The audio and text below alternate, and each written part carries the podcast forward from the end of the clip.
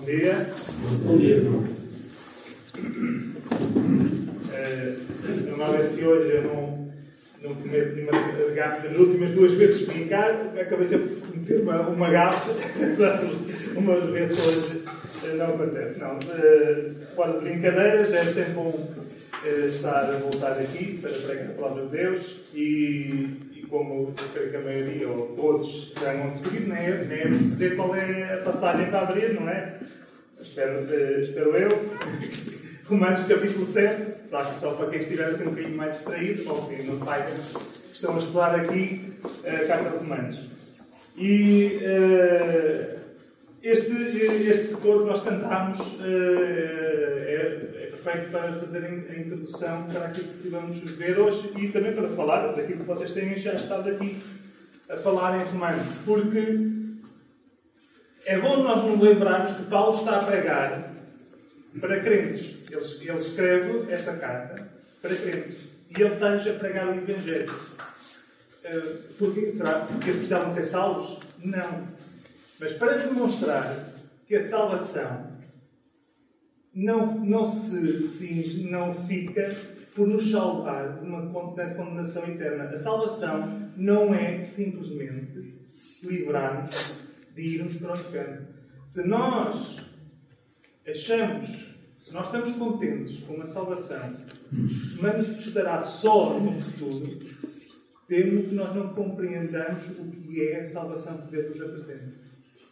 O Evangelho que Paulo estava a ensinar aos romanos que nos está a ensinar a nós. É um Evangelho de união Cristo que tem poder para salvar do inferno, mas tem poder para salvar já aqui no presente. Tem poder para nos salvar da nossa própria corrupção, tem poder para nos salvar do pecado, tem poder para nos salvar de nós próprios. E, claro, também tem poder para nos salvar do inferno. Porque, por isso é que nós também podemos entender melhor porque é Paulo diz que estava pronto a ir a Roma e pregar-lhes o Evangelho aos romanos, que já eram crentes, a esta, à igreja. Já eram crentes, mas precisavam de ouvir. E nós precisamos continuamente ouvir o Evangelho. Nós, os, já os, obviamente, em certa medida, mais os que não são filhos de Deus, precisam de ouvir as boas novas da salvação que é em Cristo, mas nós, que já somos justificados, precisamos de ouvir o Evangelho para nos lembrarmos que a salvação de Deus não é apenas algo a acontecer no futuro, é algo que é para ser hoje. E é, o, e é aquilo que Deus quer. E então, assim, rapidamente, vocês têm estado a ver, né, e nós podemos, muito de forma simplista, porque obviamente o objetivo não é pregar na, nada, é para pregar o capítulo 7 hoje, mas Paulo, genericamente, até o capítulo 5, ele está a falar da justificação com, vários aspectos, vários, mas ele está a falar basicamente da justificação. Do capítulo 6 até o capítulo 8, Paulo vai, uh, ou seja, isto, só para especificar melhor, justificação, ou seja, quando pecadores são justificados, são declarados justos diante de Deus através do sacrifício de Cristo. Até o capítulo 5. A partir do capítulo 6 e até o capítulo 8, Paulo vai lidar com uma questão do pecado na vida do crente. A realidade, o que acontece, que é uma realidade. Ou seja, como é que alguém justificado, alguém que já foi justificado, lida com o facto de ainda pecar? Como é que alguém justificado lida com o facto de que ainda peca? E então, no capítulo 6, mais em concreto, ele vai declarar o primeiro princípio de um argumento nestes três capítulos. Por isso, hoje, eh, digamos que é, é uma pregação incompleta, porque eu não vou pregar o capítulo 8. E o capítulo 8 vai falar de um aspecto, vai, vai, vai completar o raciocínio de Paulo. Uh, por isso, como convém, uh, para, para ouvir a pregação sobre o capítulo 8, para não ficar nada a faltar. Então, no capítulo 6, ele declara o primeiro princípio que dá o argumento, o primeiro argumento, ou melhor, o primeiro princípio do argumento completo que ele está a fazer do capítulo 6 até o capítulo 8. E qual é? Vocês viram na semana passada, que eu, isto graças já ao Spotify, ouvi até lá duas vezes, que para estar mais dentro de, daquilo que vocês já também tinham, tinham falado aqui. Então, o argumento, sim, claro que o Pedro uh, mais, mas O princípio é que nós, os justificados, já estamos livres da escravidão do pecado. O princípio do capítulo 6, aquilo que ele está a apresentar, é que nós já não estamos debaixo da escravidão do pecado, os que foram justificados. E então no capítulo 7, Paulo vai declarar, aqui vamos ver hoje, o segundo princípio, que nós, os justificados, já estamos livres da escravidão da lei. No capítulo 6 é da escravidão do pecado, agora nós estamos livres da escravidão da lei. E depois, no capítulo 8, ele vai declarar o terceiro, a terceira ideia deste argumento, final, o terceiro e final princípio, que nós, justificados, podemos vencer o pecado pela ação do Espírito Santo. Isto de uma maneira simplista, porque o capítulo 8 tem muito para dizer acerca disso. E então hoje, nós não vamos tentar não falar muito acerca do capítulo 8, porque isso será, penso, para a semana, mas se não é para a semana, é uh, proximamente, vocês vão ver o capítulo 8. Hoje vamos cingir-nos a este segundo princípio, que nós estamos livres da escravidão da lei. E é isso que Paulo trata aqui no capítulo 7. E Paulo vai explicar em que medida é que nós somos libertos da lei e a relação que a lei tinha com, tem, tinha e tem com o pecado, como é que se relaciona.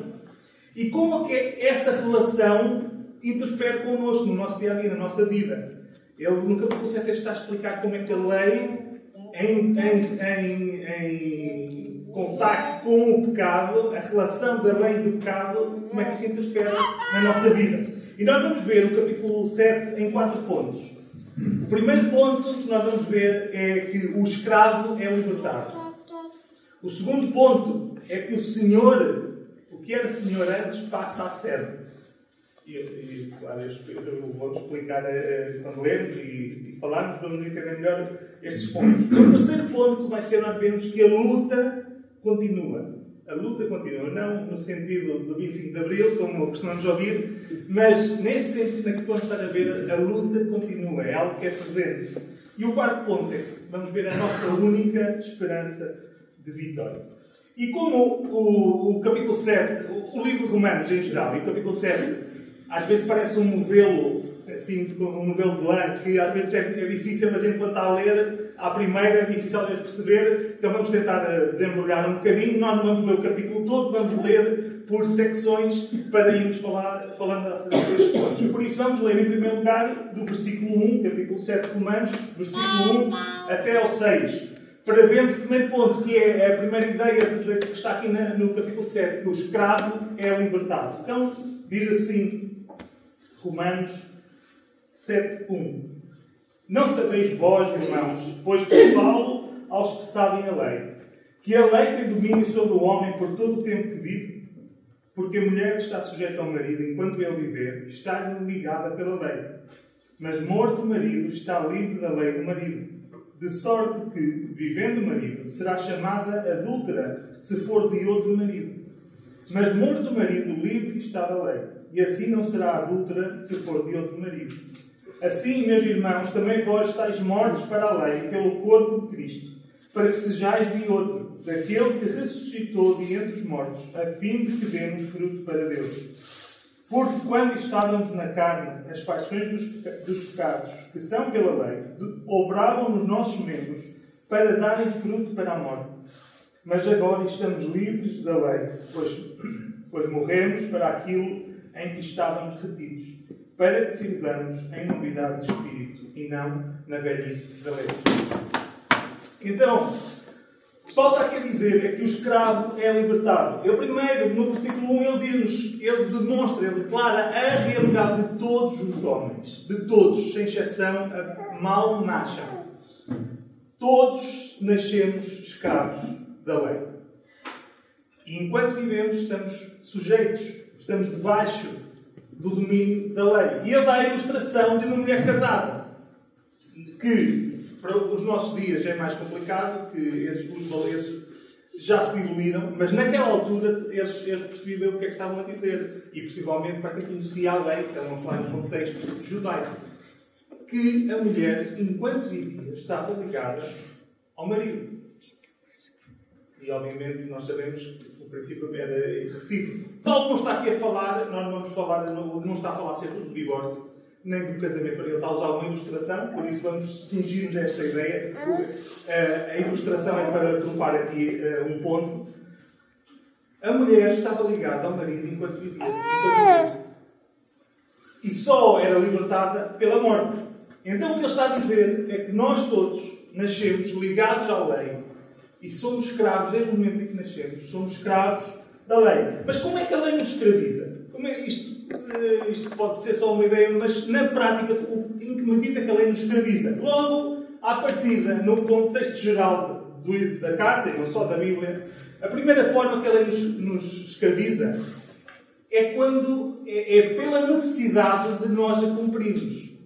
Se Deus exige que a sua lei seja cumprida e, e o homem, a tendência do homem é esforçar-se, aqueles que querem justificar-se diante de Deus, há muitos que nem sequer pensam nisso, mas uh, aquele que se quer justificar perante Deus tenta, na, na sua carne, justificar-se pela sua obediência, pelo seu cumprimento à lei.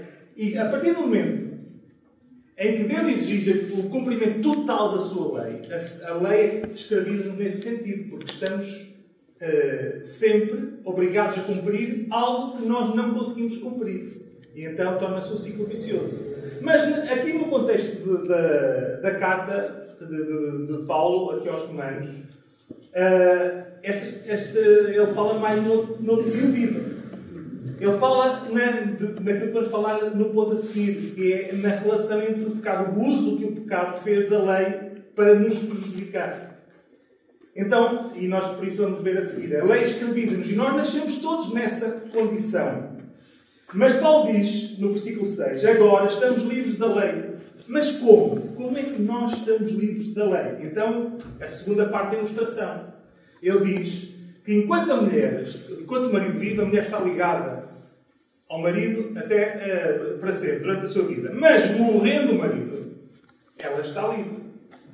E a ilustração é uma ilustração. Paulo, o que é interessante, é que, uma das coisas interessantes é que, no caso, não é o marido que morre, porque aqui quem ocupa o lugar do marido na ilustração é a lei. Nós somos a mulher na ilustração. Hoje em dia também é preciso vincar bem isto. Uh, nós somos a mulher nesta ilustração e o marido é a lei. Mas nesta ilustração não é o marido que morre, é a mulher que morre. Paulo está a dizer que nós, no, no versículo 6, estamos livres da lei, pois morremos para aquilo que estávamos uh, retidos, ou seja, morremos para a lei. E como é que nós morremos? Se nós estamos aqui todos vivos, né, vivinhos da Silva, como costumamos dizer. Como é que nós morremos? Nós morremos porque Cristo morreu. Em Cristo nós morremos para a lei. Porque Cristo, logo à partida, cumpriu toda a lei. E Ele também fez isso em nosso lugar.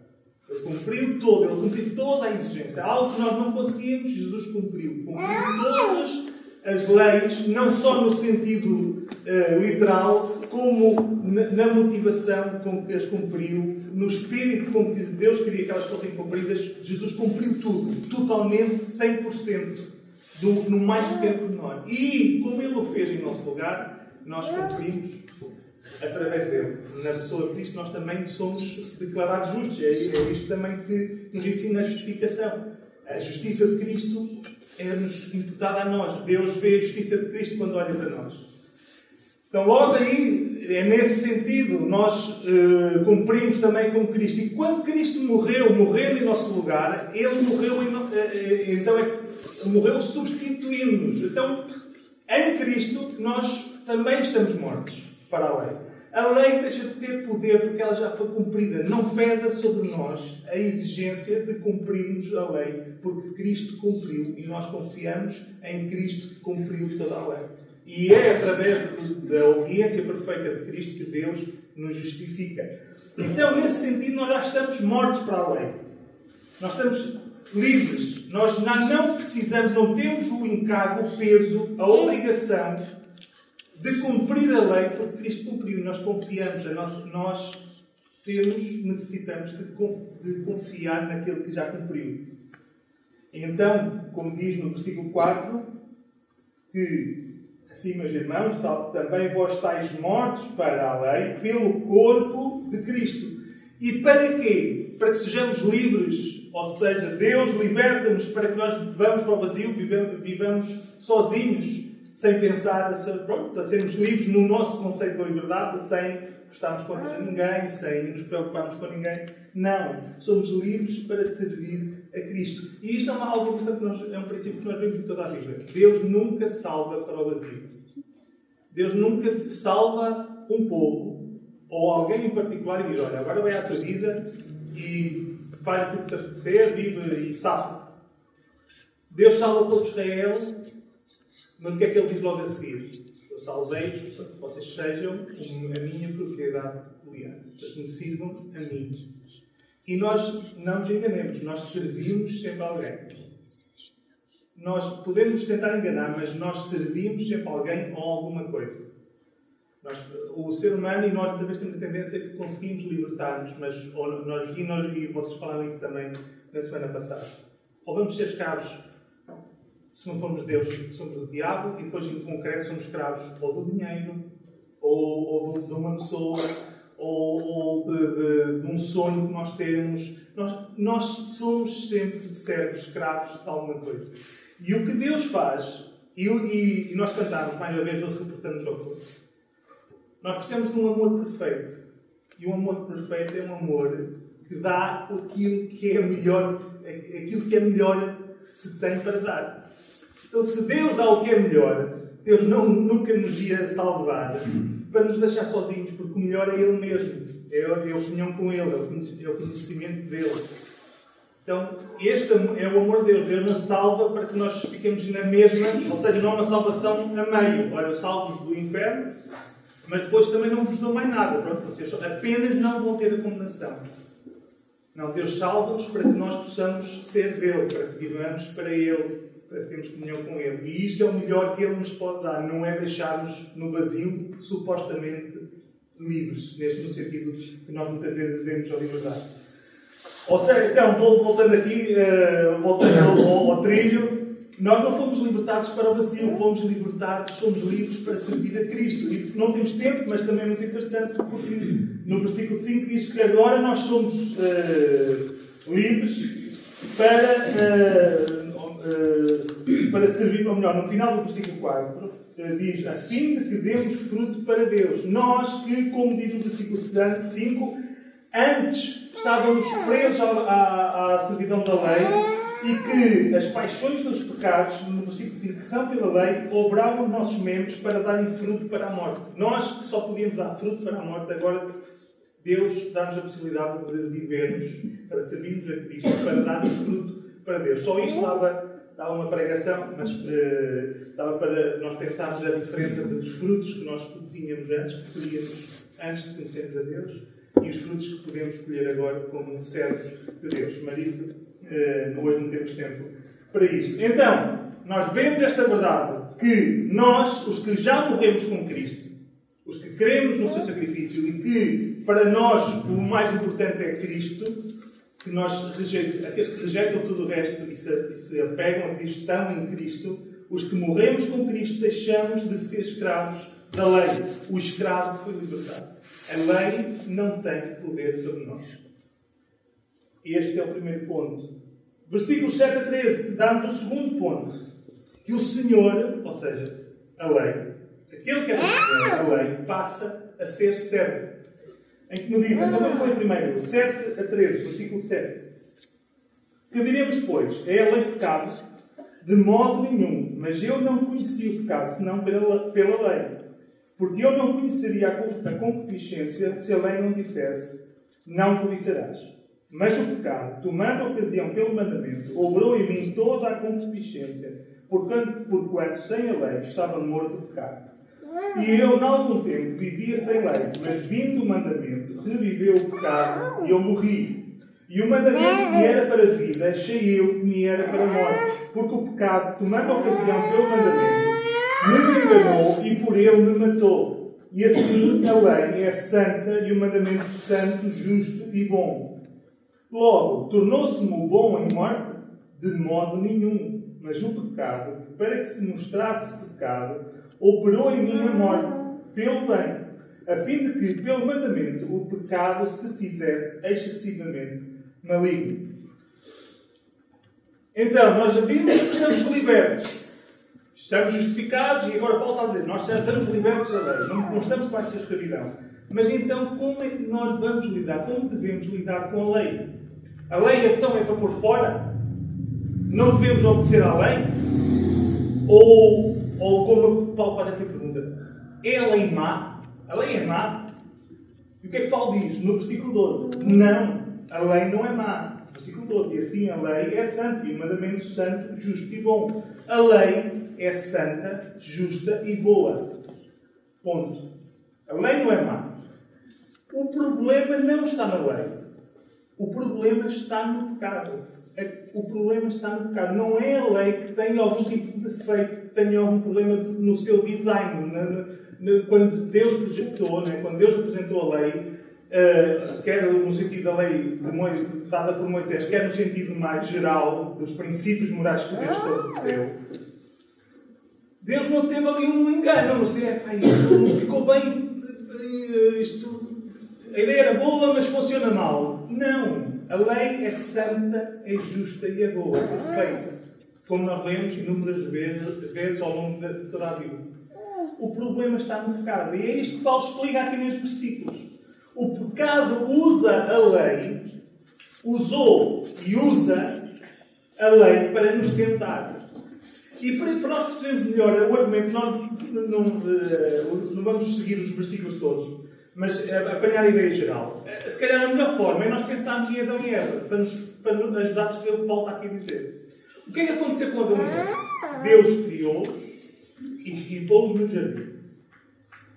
E Deus disse, disse, de todas as árvores que estão no jardim, vocês podem comer. Todas. Menos uma.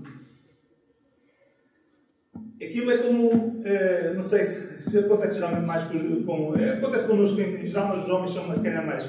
É, ou as crianças, né? A gente diz uma frase inteira: se tu fizeres isto, não sei o quê, não sei o quê, não sei o quê, eu depois dou-te um chocolate. O que é que a criança ouve?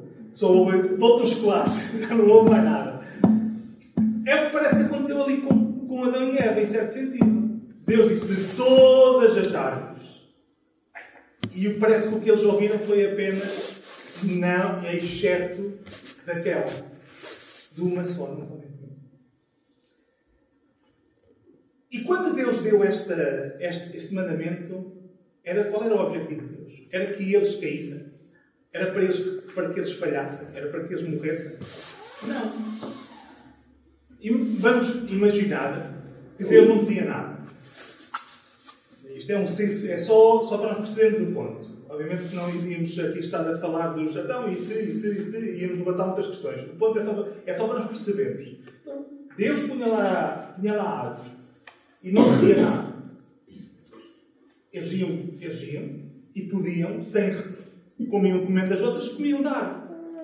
E a árvore era má, ninguém os tinha avisado que eles tinham comido uh, sem saber que estavam a errar. Não, Deus deu-lhes a ordem para os proteger. Para dizer, olha, de todas as árvores que vocês podem comer, só desta é que não. Porque no dia que dela comer, morrereis. O que é que, o, que, é que o, o diabo fez? O que é que, aqui no argumento Paulo usa o pecado. Obviamente o pecado não, tem, não é uma pessoa, mas ele está a ensinar, isto é uma forma de, de, de expressão. Mas o que, é que, o que é que Satanás fez? E o que é que o pecado faz? Pega na única, na, na única árvore que não se podia comer, ele pega um mandamento que é bom, que é para proteger, e ele troca, usa o mandamento para dizer: Olha, não podes comer daqui. E foca a nossa atenção só naquilo que nós não podemos. E desvia o nosso olhar de tudo aquilo que nós podemos. Nós ficamos a pensar só naquilo que não podemos. E nós sabemos que nós costumamos dizer: o fruto proibido é o mais apetecível que, que, que, já mesmo com Adão e Eva isso aconteceu, claro, com, a, com o empurrão uh, da serpente, mas que já aconteceu e que acontece connosco. A nossa tendência é aquilo que nós focamos a nossa atenção naquilo que não podemos. Podemos ter muito, é, infinitamente mais opções que podemos, mas nós focamos naquilo que não podemos. Também dito de outra maneira, para nós entendermos isto, para nós entendermos a forma como a lei é necessária e é útil para, uh, para, para apontar o pecado, O mesmo acontece com uh, aquilo quando algo é, é, posto em lei, algo que é errado, nós podíamos dar exemplo de coisas como o aborto ou, ou, ou, outras coisas têm sido acrescentadas à nossa lei. Quando a partir de uma, a pessoa que tem problemas de consciência, quando a lei diz que, que, é, que é proibido, a pessoa passa a ser mais fácil a pessoa fazer alguma coisa quando a lei diz que pode fazer. Uh, ou seja, a lei tem consequências na forma como nós vemos o pecado. Neste caso, uma lei iníqua, uh, errada, mas só para percebermos a relação entre pecado e lei. E é isto que Paulo está a dizer também aqui quando diz que quando não havia lei, o pecado estava morto. A pessoa não tinha consciência. Podia estar, não tinha uma, uma consciência como passa a ter a partir do momento que há uma lei que diz não cobiçarás. Mas ao mesmo tempo a lei faz o contrário. Desperta a nossa vontade de fazer exatamente aquilo que, que a lei diz para não fazer. Mas pensando no exemplo de Eva, acho que nos ajuda aqui a perceber o argumento geral de Paulo. A lei, a ordem que era para bom, para bem, que era para proteção, que era para vida, transformou-se em morte. Não porque a lei, a ordem, o mandamento fosse errado, fosse mau, mas porque o pecado usou para, uh, para, para mal, para, para fazer mal, para levar a errar. O pecado mudou a perspectiva com que Adão e Eva olhavam para aquela ordem e é o pecado que faz em relação a nós. E por isso, e este ponto é o, o cérebro, o, desculpem, o Senhor passa a ser, deixa de ser Senhor passa a ser, qual é o sentido? Paulo, o que é que Paulo está aqui a dizer? É que a lei mostra o pecado. Então, se a lei mostra o pecado, se ela aponta o pecado, se ela diz assim, não faças isto e, e ajuda-nos a perceber que aquilo é errado, o que é que nós podemos, qual é a ilustração que também nós podemos usar? É que a lei é como um espelho. A lei é como um espelho. Que, nós, quando vamos uh, para a frente de um espelho, nós conseguimos ver o que é que está mal. Então a lei para nós é como que um espelho que, que mostra, que aponta, que eu, como diz Paulo, que eu não conhecia o que era pecado, no versículo 7. Porque eu não conheceria, uh, eu não conhecia o pecado senão pela lei, porque eu não conheceria a concupiscência se a lei não dissesse não cobiçarás. Então a lei é como um espelho que nós olhamos e conseguimos identificar o que é errado, o que é que está mal. Como nós vemos né, quando chegamos e vemos o cabelo todo desgrenhado, castanho, ou, ou a remela, ou o que seja, nós identificamos o que está mal eh, porque olhamos e podemos ver. E não só a lei mostra o nosso pecado, tornando-o tornando concreto e visível, a lei, além disso, o que a lei faz também é mostrar-nos o nosso pecado tal como ele é. Ele mostra a fialdade, a, a, a corrupção do pecado. Está algo quando se Deus nos dá uma ordem para bem e se o pecado usa essa ordem para, para nos levar a pecar, isso mostra a maldade do pecado. Não é simplesmente é, algo, dizer que é algo que está errado, para fazermos algo que está errado. É usar uma coisa que Deus nos deu para bem para nos levar a fazer o mal. A lei mostra a extensão do mal, a, a, a, profundidade da maldade do pecado. E então o ponto que Paulo faz aqui é que a lei que era Senhor, que nos escravizava, agora deve ser usada pelo crente como seu servo. Ou seja, usar a lei no sentido de identificar o pecado. Não deixar que a lei, não para que a lei seja um Senhor sobre nós, no sentido de sentirmos obrigados a cumprir a lei, mas usar a lei para identificar o pecado e para mostrar até que ponto é que o nosso pecado é mau. A lei passa, que era Senhor, que nos escravizava, passa agora a estar ao nosso serviço, ou seja, passa a ser o nosso servo.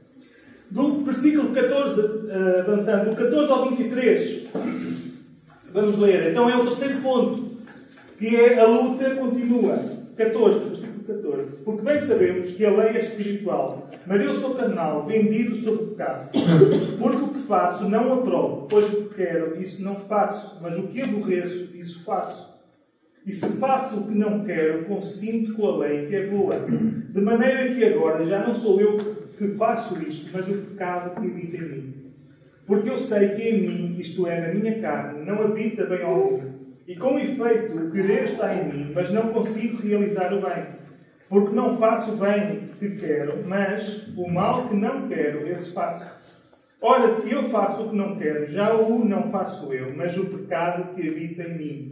Então, acho, acho então esta lei em mim, que quando quero fazer o bem, o mal está comigo. Porque segundo o homem interior, tenho prazer na lei de Deus, mas vejo nos meus membros outra lei que batalha contra a lei do meu entendimento e me prende debaixo da lei do pecado que está nos meus membros. Paulo fala de uma luta. E ele está falando da primeira pessoa porque ele também fala que era a experiência dele. Isto não é apenas um exercício uh, abstrato, hipotético. Ele lutava. E nós às vezes podemos pensar, quando lemos e quando uh, vemos a biografia e, e aquilo que Paulo dizia, a forma como Deus usou, quase pensamos que, que Paulo não. Quase, nós não dizemos isto, mas quase pensamos que Paulo era perfeito. Como se, como se ele não tivesse as mesmas lutas que nós temos.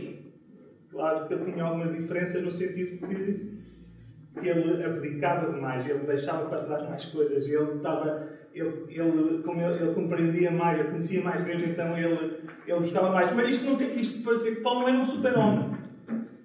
Paulo não é como Cristo. Paulo vivia as mesmas lutas que nós, caindo, pecando.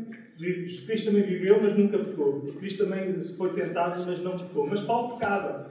E Paulo sentia bem o peso da sua carne. E o que Paulo está aqui a dizer é um princípio também muito importante que nós também devemos eh, marcar bem na nossa mente. É que a nossa carne, a nossa velha natureza, não pode ser melhorada. Nós ganhamos uma nova natureza. A velha natureza não é melhorada. Há uma frase, eu não tinha pensado nisto, lembrei-me agora, uma frase muito interessante do Lutero, que ele, que ele, muito engraçada, que ele dizia que pensava que o velho homem morreria nas águas do batismo, mas depois descobriu que o desgraçado sabia nadar. E é uma verdade. O batismo é um ato simbólico que, é, que ilustra bem a, a, a, o novo nascimento, a, lavagem pelo Evangelho, muitas verdades acerca do Evangelho. Mas nós quando nos convertemos, nós ganhamos uma nova natureza. Nossa, o nosso espírito estava morto foi, foi revivificado. Deus deu-nos uma nova natureza. Mas a velha natureza mantém-se connosco. E essa velha natureza não pode ser melhorada, ela tem que ser morta. E morta todos os dias. É aquilo que a Bíblia em vários textos vai dizer: é mortificai. Paulo, capítulo 6, já falou, já falou um pouco nesse sentido. A velha natureza está connosco e ela luta contra a nova natureza. Como, como Gales vai falar da, da, da, luta entre o espírito e a carne, como agora depois vocês no capítulo 8, creio que vão falar também sobre esta diferença, esta oposição entre a carne, que está, continua e inimizade para, com, com Deus, e o espírito. A luta é real. E Paulo está a dizer é que ele próprio, cada um de nós, todos aqueles que são crentes, têm esta luta. Porque aqueles que não são filhos de Deus não têm. Só, dois, só dois tipos de pessoas que não têm esta luta: os incrédulos e os, os, que já estão mortos. Mortos fisicamente. Aí já não têm, não é esta luta. Mas só o crente, só o filho de Deus é que tem esta luta, porque só o crente tem a nova natureza que quer servir a Deus, que, que, que, que ama a Deus, que busca a Deus.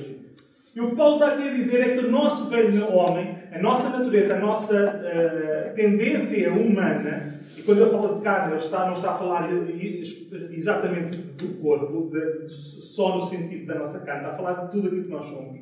O nosso corpo também, né? mas a nossa alma, o nosso pensamento, a, a velha natureza humana, está sempre a puxar-nos para longe de Deus. Não quer nada com Deus.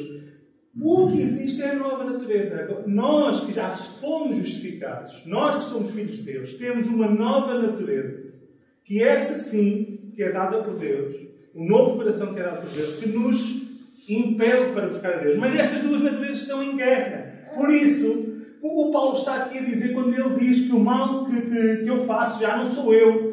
Paulo não está a dizer que, pronto, a gente, então aquilo que a gente faz não tem mal nenhum porque não somos nós, é o pecado, é a nossa velha natureza, então não somos nós. Não, Paulo não está a desculpar-nos, não está-nos a dar uma desculpa porque quando nós pecamos nós dizemos, ah, pronto, a gente sabe, é a velha natureza, pronto, não tem mal, acontece. Não é isso que Paulo está a dizer. Paulo está a demonstrar que é uma luta. E ele está-nos a chamar e está, ele está-nos a chamar para a luta, para encararmos a batalha. A luta continua, é uma luta diária. Em que a nossa carne, a nossa, a nossa tendência, os nossos, os nossos desejos naturais nos puxam para pecar, para irmos para longe de Deus, para fazermos aquilo que não agrada a Deus. Mas com o nosso entendimento, a nova natureza, essa, essa luta contra a nossa velha natureza, porque essa quer servir a Deus. E que muitas vezes a nova natureza perde no dia a dia nós caímos, nós pecamos. Mas não é no sentido de nós nos desculparmos, é nós estarmos conscientes que essa luta existe e estamos prontos. E nós hoje estamos a viver, a seguir pela televisão, um contexto de guerra, né? e, e ajuda-nos, se calhar, a perceber um bocadinho melhor, que é um conceito mais distante. Mas certamente os que estão na Ucrânia e principalmente numa, numa zona de, de, onde esteja a guerra mais, de forma mais mais uh, forte, de, como, como nós temos ouvido e visto muitas imagens, eles aquilo não dá para ignorar, eles não vivem a vida deles como se estivessem de férias no Algarve. Como nós muitas vezes vivemos como se uh, a nossa vida aqui fosse, fosse um passeio. Eles estão, mesmo aqueles que não estão com armas, eles estão alerta. Eles, eles, a, a, sua vida sofreu mudanças, eles vivem em função da luta, da guerra que está uh, no seu país. E é o que Paulo está aqui a dizer. É que nós estamos em guerra. Essa luta existe, é diária, é constante. E se nós estivermos confiados no nosso, na nossa força, se nós tivermos, acharmos que é que é nosso, nós conseguimos melhorar a nossa velha natureza. É uma questão de força de vontade apenas. O que vai acontecer é que nós vamos perder. Porque ele diz, o próprio Paulo diz que muitas vezes fazia o que não queria. Então, mas se é assim, se esta luta, se é tão difícil, se o bem homem não morre, se está e muitas vezes nos vence, leva-nos uh, uh, leva a pecar. O que é que, com o que é que ficamos? Será que isto Uh, ok, não, temos, uh, não vamos ter uma, uma, uma, perspectiva triunfalista no sentido ah, nós conseguimos, nós vamos fazer isto e vamos esforçar e vamos vencer. Não, não vamos ter isto, mas vamos ter uma. É, então, Paulo será que está a dizer-nos para termos uma perspectiva derrotista? Ah, pronto, não vale a pena lutar. Não, isso leva-nos ao, ao último ponto, ao quarto ponto. A única esperança de vitória. Versículos 24 e 25. Miserável homem que eu sou quem me livrará do corpo desta morte? Dou graças a Deus por Jesus Cristo, nosso Senhor. Assim que eu mesmo, com entendimento, sirvo além Deus, mas com a carne além do pecado. O que, esta, o, o que a consciência desta luta, da dificuldade desta luta, da presença do pecado, da nossa, nossa velha natureza, o que isto nos deve levar a fazer é, é ao sítio, ao ponto onde nos deve levar, ao mesmo, ao mesmo ponto que levou Paulo. É Paulo olhar para as vezes que falhava, para a dificuldade que ele tinha em obedecer a Deus, e eu perguntar, e eu dizer, miserável homem que eu sou, e depois fazer esta pergunta, que é uma pergunta, por um lado retórica, mas que exprime toda a angústia que ele sentia cada vez que ele, que ele caía no pecado e, e na dificuldade que ele sentia em lutar contra o pecado. Quem me livrará do corpo desta morte? E mais uma vez, Paulo não está simplesmente a falar do seu corpo físico. Está a falar da sua velha natureza, de todas as paixões, como ele diz, paixões do pecado. Quem me livrará? Qual é a solução? Como é que eu me vou livrar disto? Como é que eu não vou cair novamente? Como é que eu não vou sentir este, este, esta dificuldade da luta do, nosso, do, do dia a dia? Como? E se Paulo parasse por aqui, nós só ficávamos com desespero. Porque se fosse do ponto de vista humano, a resposta é ninguém. Ninguém te vai livrar do corpo dessa mão. Mas Paulo não termina. Deus não termina. Ele diz: Dou graças a Deus por Jesus Cristo, nosso Senhor. Cristo é a única esperança, era a única coisa que Paulo tinha para ele. A única pessoa e a única que ele podia apresentar aos, aos romanos. E é a única que podemos, podemos apresentar a nós. Apenas Cristo. Só Cristo é, é, Ele é a única esperança que nós temos para ganhar esta luta. E, e mais uma vez, eu não vou entrar, mas o capítulo 8 também depois vai seguir por, por este caminho. Ele vai, ele vai, vai expandir esta ideia. Uh, até ensinar a ser a ação do Espírito Santo e, e, outros, e outros aspectos.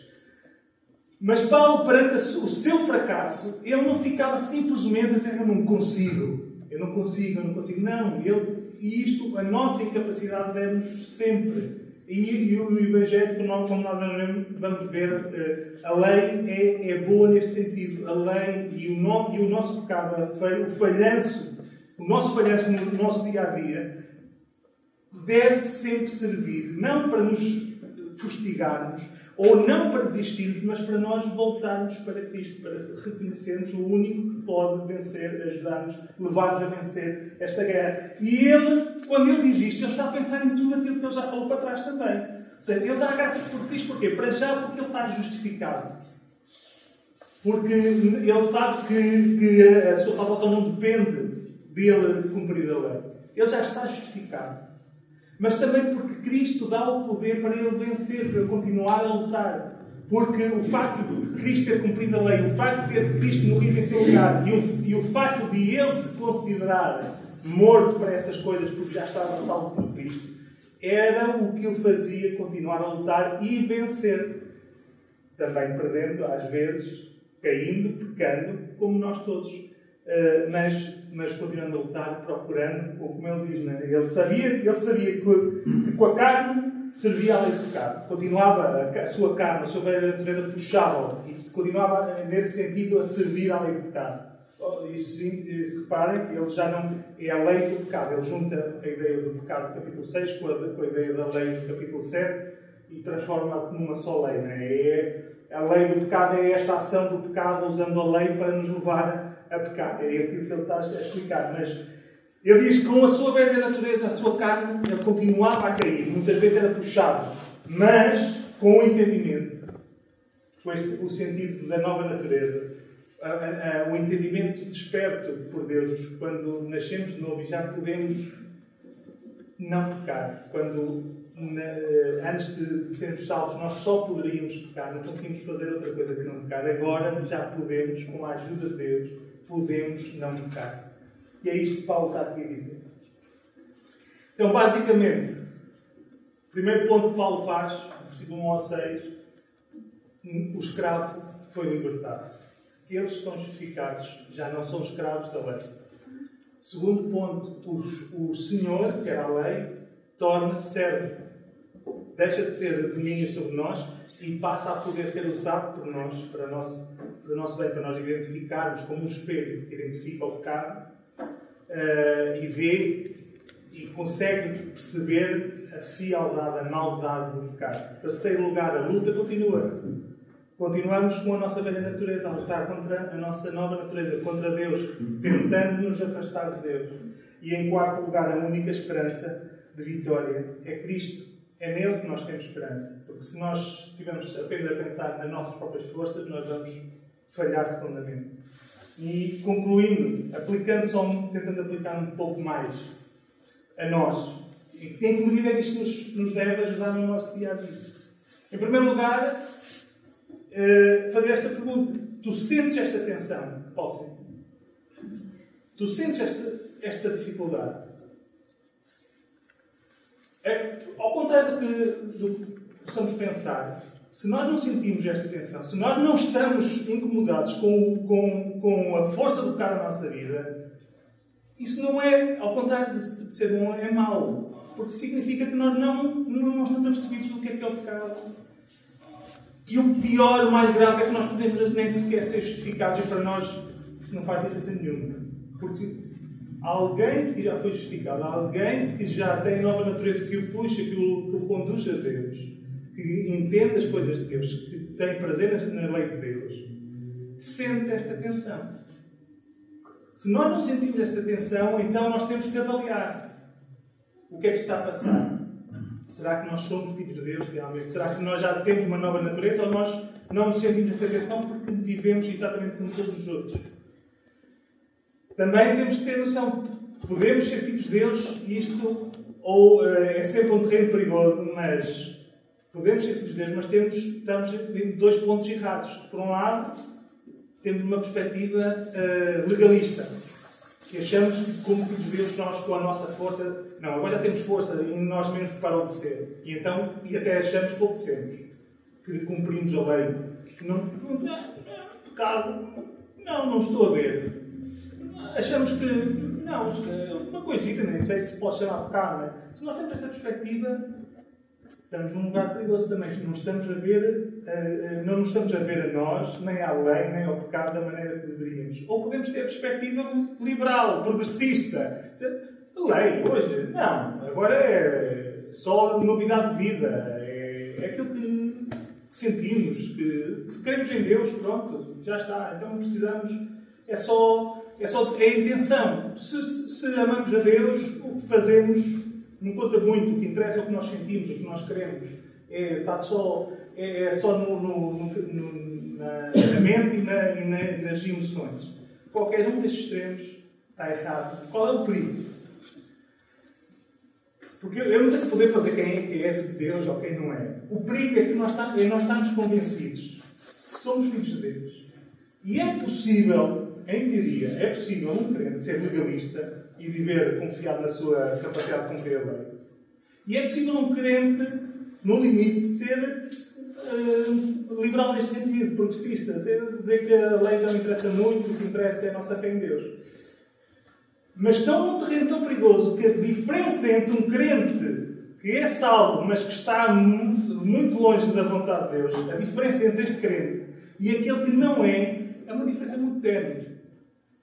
Então, nós temos que o desafio é: tu sentes esta tensão, avalia e pensa bem, porque se tu não sentes, alguma coisa está errada. Porque o Paulo está a dizer é quanto mais maduro, quanto mais profundo é um quanto mais perto está Deus, com Paulo, mais forte é a tensão que ele sente entre o desejo de servir a Deus e a incapacidade da sua velha natureza, do seu eu natural, servir a Deus.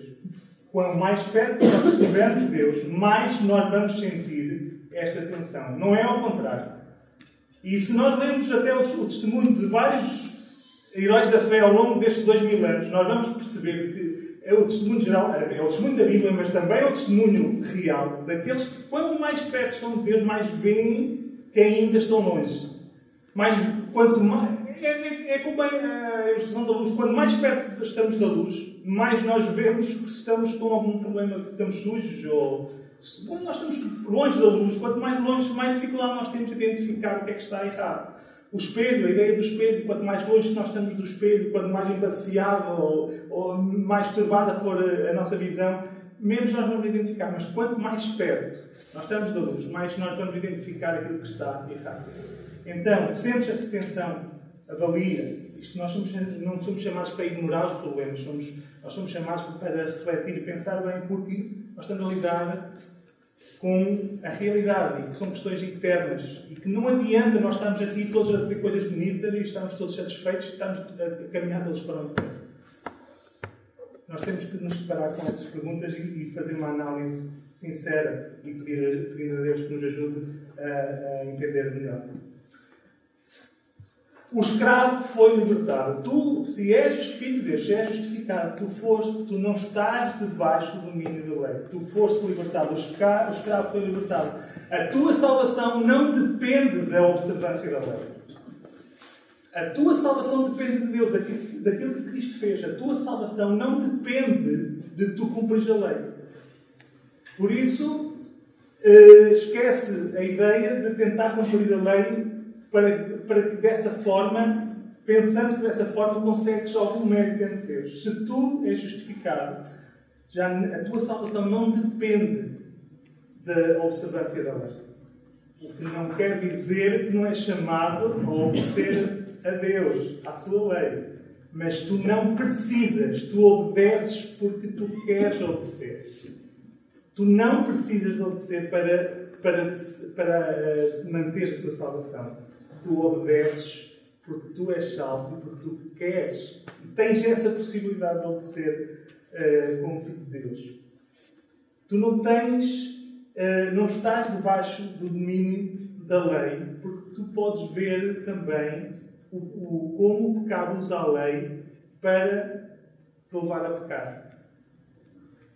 Tu não estás obrigado a cumprir a lei, logo a partir já não, já tem, não ter esse peso, mas tu também podes ver a forma, Deus dá-te a perceber a forma como o pecado usa a lei para te levar a pecar. E tu podes aprender, nós hoje no Oeste, quando vocês lerem o capítulo 8, e não, se forem para a Gálatas, outros textos que, uh, que demonstram, que, como Filipenses, por exemplo, tu podes considerar, tu deves considerar morto para a lei, porque Cristo já morreu em teu lugar. Tu deves ter a mesma atitude de ser crucificado com Cristo neste sentido. Consideraste morto para, para a lei e para o pecado. Tu já não estás sujeito, estás sujeito ao outro. Tu, a, o teu velho marido, a lei, morreu.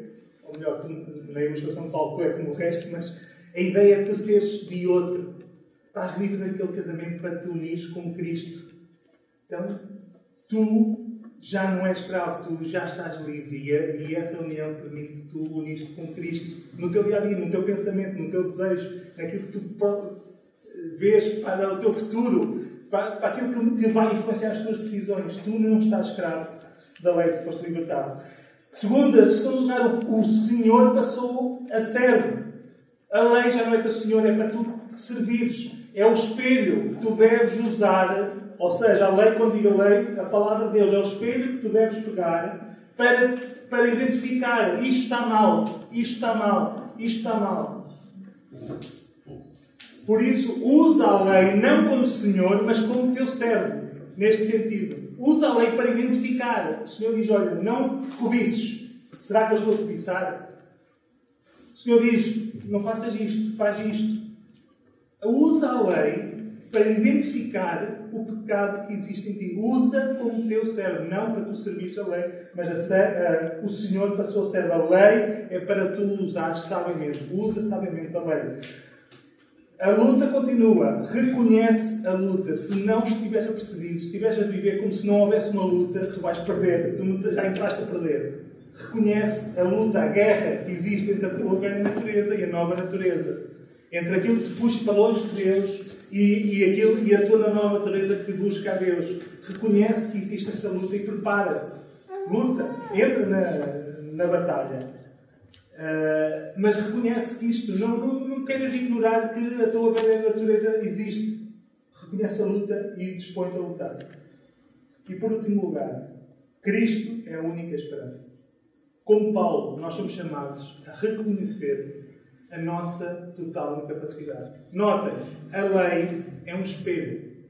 Digam uma coisa. Se vocês ficarem a olhar só o espelho, vocês vão bater no espelho. Estão todos, estão todos uh, despenteados, formulosos, com a cara toda suja. O espelho consegue fazer alguma coisa para mudar a, a vossa condição. O espelho é incapaz. E a lei é como um espelho também nesse sentido não é pela lei, não é pelo teu esforço humano que tu vais conseguir retirar o pecado, que vais conseguir remover o pecado. A lei é um espelho. Cristo é a única esperança. Cristo, sim, tem poder para salvar. Em todo o sentido. Em toda a amplitude. Desde a salvação da, da ira de Deus até à salvação do pecado, de, da lei mal usada, Deus tem, Jesus tem poder. Então, faz com Paulo. Quem me livrará do corpo desta morte? E clama àquele que pode. Clama por ajuda. Clama por Cristo, pela ajuda de Cristo. Confia que é Ele que pode ajudar a vencer o pecado no dia a dia, em concreto. Aquele pecado com que tu lutas. Aqueles. Aqueles que nós sabemos que são mais difíceis. Reconhece se for, era bom que nós conseguíssemos sentir o desespero de Paulo para que nós pudéssemos clamar e confiar como Paulo também. Para que nós pudéssemos depender não em nós, mas do poder de Cristo. É isto que Paulo, Deus nos está a desafiar hoje aqui. Reconheces que, que és incapaz, ainda bem, graças a Deus. Mas não fiques preso. Clama pela ajuda de Cristo. Confia em Cristo. E Deus uh, te irá uh, ajudar. Deus.